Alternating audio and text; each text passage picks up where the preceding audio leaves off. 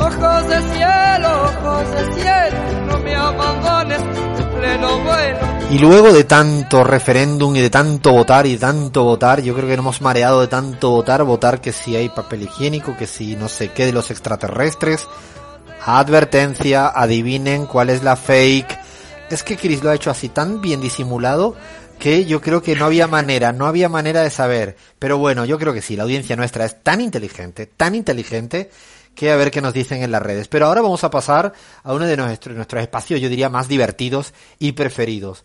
Ese populismo de ojos claros, que los, no sé, los oyentes y las oyentes habituales ya saben a, a qué nos referimos, pero al que se acerca aquí a este chiringuito llamado La Pizarra por primera vez, siempre intentamos darle un poco una vuelta a la cuestión del populismo, esa palabra tan manida, recurrente, para decir siempre estigmatizadamente, eh, peyorativamente, no a los gobiernos de izquierda latinoamericano. Bueno, hemos encontrado semanas tras semanas que hay populismos por todas partes del planeta. Y hoy Abraham nos ha encontrado otro país, pero populista donde los hubiera. No sé si lo quieres decir o jugamos un poco con las pistas. Yo creo que podemos jugar un poco con las pistas, Alfredo porque de verdad que eh, ya vas a ver, cuando empecemos a hablar de este país seguramente muchos pensarán en Latinoamérica, ¿no? Así que arranquemos de una sola vez. La sociedad y la identidad de este país, compas, atención, un país populista, están arraigadas en un ideal igualitario. Sí, sí, han escuchado bien. Igualitario, este es un país igualitario. Socialista, socialista. Uy, uy, uy, cuidado, ¿eh, Abraham? Cuidado. Comunistas. Comunistas, socialistas todos uniformes, ¿no? Una estructura social basada en la igualdad, igualan para abajo, y la consolidación de un sistema público en materia de educación y sanidad, ¿no? Así que se imaginará usted el despilfarro, ¿no? En, estos rubros, en educación, en sanidad, cuando todo podría ser eh, privado, ¿no? Fomentar la empresa, ¿no? Además, es uno de los mayores países productores, atención, y exportadores de petróleo del mundo. Ahí les lanza una pista interesante, ¿no? No, no pero ¿cómo no va a ser Venezuela? No, puede, debe ser Irán, Venezuela, eh, no sé, no, no, no, no. ¿Qué, México, ¿no? ¿Qué, ¿Qué, país me traes? un país que proclama la igualdad, además es un gran exportador de petróleo, pero no es Venezuela, no es México, no es Irán. Lo cierto es que en este país, compas, un país populista, se ha creado una sociedad que proporciona una red de seguridad para sus habitantes, independientemente de la suerte que hayan tenido en la vida y de su origen familiar. Por supuesto, también la atención de la salud es subsidiada, ¿no? De hecho, compas, atención con esto. Este es un dato relativamente eh, nuevo. Apenas la semana anterior, este país populista anunció eh, que se entregará a sus habitantes una vacuna contra el COVID-19 de forma gratuita tan pronto esté disponible. Entonces, no, entonces ya sé que no es Bolsonaro en Brasil. Ahora acabo de descartar un país porque que sea gratuito y eso, Bolsonaro no es. Eh, debe ser demasiado populista, ¿no, Lean? Eso va en contra de la seguridad jurídica, ¿eh? En, no, porque claro, van a caer las inversiones. Espérate, que estoy pensando el discurso completo, eh, Abraham. Como dice Lean, sin seguridad jurídica van a caer las inversiones y entonces la salud se va a caer. ¿Qué, país es este? Debe ser un país de pacotilla, de cuarta, ¿no? Le, falta previsión a este país, previsión. Permítanme citar a la, bueno, voy a, lanzar aquí una pista importante, ¿no? A la presidenta de este país, porque además imagínense ustedes, es gobernado por una presidenta, una mujer. Miren lo que dice la presidenta de este país populista. Queremos que tantas personas como sea posible reciban la oferta de conseguir una vacuna segura y eficaz y por eso la vacunación será gratuita, ¿no? Pura demagogia seguramente. Demagogia populista. Reelegirse, ¿no? Dictadora, es una dictadora. Seguramente. Bueno, lo cierto es que bajo este matriarcado populista, este país tiene actualmente el nivel más bajo de nuevas infecciones de Europa. Ya, ya saben que es de Europa. Su cifra acumulada de casos de COVID-19 por cada 100.000 habitantes en los últimos 14 días, información fresquita, bueno, es de 34,3 hasta el martes pasado, esto según el Centro Europeo para la Prevención y el Control de Enfermedades. Y bueno, antes de revelar el nombre, compas, simplemente déjenme hablarles solo un poquito de los impuestos. El impuesto de sociedades que pagan las empresas en este país es del 28% como tipo general. Y bueno, eh, las compañías petroleras están sometidas a un gravamen del 50% sobre los ingresos derivados de la extracción, el procesamiento y el transporte del crudo. Y las ganancias de capital están también grabadas con un 28%. Y atención, que para las rentas más altas se paga una tasa marginal del 38.2%. Imagínense lo resentidas que están las empresas en este pobre país populista. Según la teoría, eh, tal como me lo estás diciendo, Abraham, no debe haber ninguna empresa. Debe ser ausencia de iniciativa privada, ausencia de inversión extranjera, ausencia de capital privado, porque claro, con esta tasa del 28% como tipo general incluso si es del sector petrolero, llegado a un 50%. Esto es una atrocidad y si encima tienes ingreso alto, pagando un 40%, se habrán ido todas y todos de este país. ¿Será un país vacío? ¿No habrá nadie? Porque yo ya me estoy empezando a dudar que todos los datos que me estás planteando sean de, de algún país real.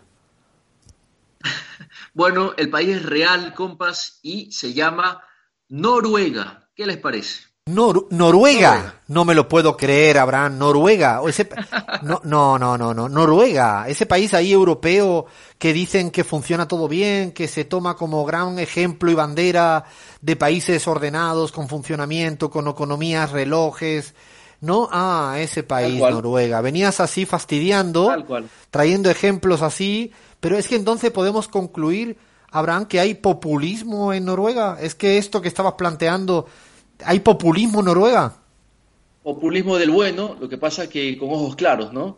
Eh, muy claros, muy claros, eh, muy claros, eso sí. El elevado peso del sector público, compas, supone el 53% de su Producto Interno Bruto. No. Los beneficios del seguro de desempleo en este país alcanzan hasta un 60% del salario anterior por dos años. ¿Se imaginan ese despilfarro, no? Los costos del cuidado de los niños son bajísimos. Hay un sistema de licencia parental que aseguran una alta participación de las mujeres en el mercado laboral. La educación, como decía, es gratuita. En la mayoría de las escuelas y universidades públicas hay un fácil acceso a préstamos, un sistema muy desarrollado de protección social, alto nivel de afiliación a los sindicatos, el 60% de los trabajadores en este país está afiliado. Bueno, eh, y si quieren les doy más datos, ¿no? La importancia económica de los recursos naturales, eh, el gas y el petróleo suponen aproximadamente la cuarta parte del PIB. Control Nacional de Recursos Naturales, existe una compañía nacional de petróleo, porque está nacionalizado este tema, que inicialmente eh, es totalmente estatal y en la actualidad el Estado controla el 62% del capital. Y bueno, como todo país populista, es permisivo con los migrantes, ¿no? Ya lo veíamos la otra vez con Portugal, este también es un país permisivo con los migrantes, en la actualidad el 17,7% de sus habitantes son de origen extranjero y en su propia capital, en Oslo, un tercio de los ciudadanos son de origen inmigrante. A ver, Abraham, Abraham, porque es que yo no me puedo creer que todo esto sea de un país de Noruega y esté funcionando y sea un ejemplo a seguir, según dicen, y creo que voy a hablar de memoria porque no he mirado los números, en términos de índice de desarrollo humano siempre está entre los el top five, entre los cinco primeros, entre los tres primeros. Es un país muy admirado en términos de desarrollo humano, pero es con un fuerte estado protagónico que además maneja empresas en términos de recursos estratégicos, en el sector petrolero sobre todo, con una educación pública pujante, importante, con un sistema de seguridad social, con un sistema de recepción de migrantes sin ningún tipo de cortapisa, ni exclusión, ni limitación. Para colmo, vacuna gratuita.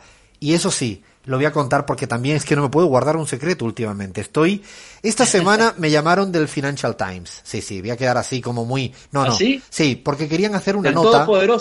me querían hacer una nota sobre el impuesto a las grandes fortunas en la Argentina. Y entonces, la persona que me entrevistó, muy agradable, pero era justamente hablaban de estrictamente, qué, qué pena que no tenía estos, estos datos de Noruega, se lo voy a reenviar todo se lo voy a enviar. Porque era prácticamente que la Argentina era el país que expulsaba a todo el mundo, atento lean, porque había muchos impuestos. Había muchos impuestos en la Argentina y entonces no iba a venir nadie. Es más, el impuesto a las grandes fortunas, según me preguntaban desde el Financial Times, porque le habían dicho algunos analistas muy serios, es que a partir de ese impuesto se caerían todas las inversiones. A mí se me ocurrió decir que como en los cuatro años de Macri sin ese impuesto no hubo lluvia de inversiones y en cambio hubo lluvia de deudas. Es más, le sugerí que buscara en el mundo si entonces los departamentos de inversión extranjera de las grandes multinacionales irían al lugar donde no hay impuesto. Que busquen cualquier país donde no hay impuesto y corroboren si es el lugar donde mayor inversión extranjera directa hay. No. Eh, no. Y el caso, el contraejemplo perfecto, Abraham, es este que está diciendo de Noruega. Con un sistema tributario, yo le decía, es que la inversión llega al lugar donde el país funciona bien, no si el impuesto es bajo o alto. Eso sería entender que la gente que tiene plata es pelotuda, y no es pelotuda. La gente que tiene plata va al lugar donde la economía funciona bien, no si pagan impuesto o no. Eh, después entra un conjunto de variables. Digo porque estabas hablándome de Noruega y digo, no me lo puedo creer cómo se escucha tanta cosa con el impuesto en la Argentina respecto al tema este, ¿no, Lean? Venías, eh, querías decir algo al respecto, ¿no?